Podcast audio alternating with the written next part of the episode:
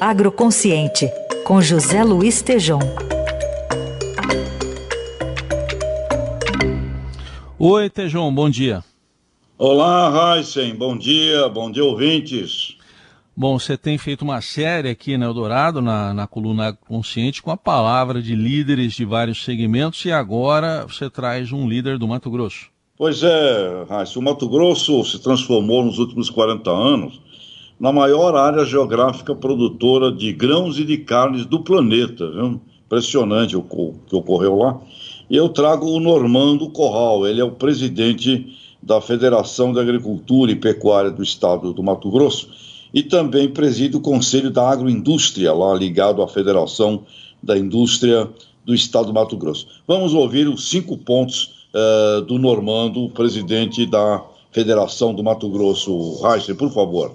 Nós temos um arcabouço jurídico gigantesco que causa uma demora excessiva em julgamento de processo. As normas são desatualizadas e muitas vezes conflitantes. Acho que não podemos também continuar revisando decisões legais já tomadas por tribunais. O segundo item eu colocaria desburocratização. O excesso de leis, normas, portarias, instruções normativas e a lentidão do sistema cartorial no Brasil é um obstáculo para o nosso desenvolvimento. Outro também eu acho que já planejamento estratégico. Nós temos que olhar o futuro de uma outra forma. Temos que estudar e entender o mercado interno e externo a questão alimentar. Saber quais serão as demandas e de onde elas virão. Estabelecer metas e planos de ação para antecipar essas demandas, sejam elas sanitárias, infraestruturas ou ocasionalmente de mercado. Outra coisa também é pesquisa e extensão rural. O Brasil passou de importador para exportador de alimentos nos últimos 50 anos, e isso foi graças à ciência. A pesquisa e extensão rural não pode ser negligenciada por falta de atenção ou recursos. Outro item e o último que coloco é a da atuação diplomática.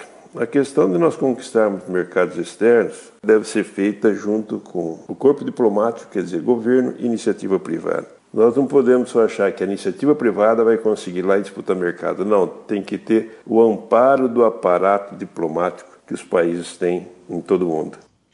Pois é, caro Heinz, você vê aí que os itens são muito convergentes, né? Mas aí tem dois deles que me chamam muito a atenção. Aquela velha história, você deve se lembrar, uh, do Ministério da Desburocratização, que teve há uh, 40 anos atrás, lá foi o Hélio Beltrão, e pelo jeito não conseguiu nada naquela altura. Mas ele coloca um outro ponto aqui, que eu deixo aqui também para um pitaco teu aqui. Ele fala da importância de uma segurança nacional científica, viu? Ele traz um ponto importantíssimo, abordando praticamente que não pode deixar de ter investimentos uh, numa estrutura brasileira para uma segurança nacional científica. Mas é isso, Raiz. Os pontos são muito convergentes entre as lideranças, viu? É, seria, por exemplo, um bom assunto para o presidente da República tratar com embaixadores estrangeiros. O que, que você acha? Ah, mas aí não vai conseguir, né? Eu acho que está uma certa distância, né? É. Na verdade, eu não tenho ouvido aí até agora, estava na hora, né, dos presidenciáveis apresentarem seus projetos, planejamento, né? Aliás, planejamento estratégico. Eu acho que eu acho que nós vamos precisar muito mais da sociedade civil organizada, viu, meu caro, é. meu caro Heisen? O mundo está complicado nesse sentido aí do.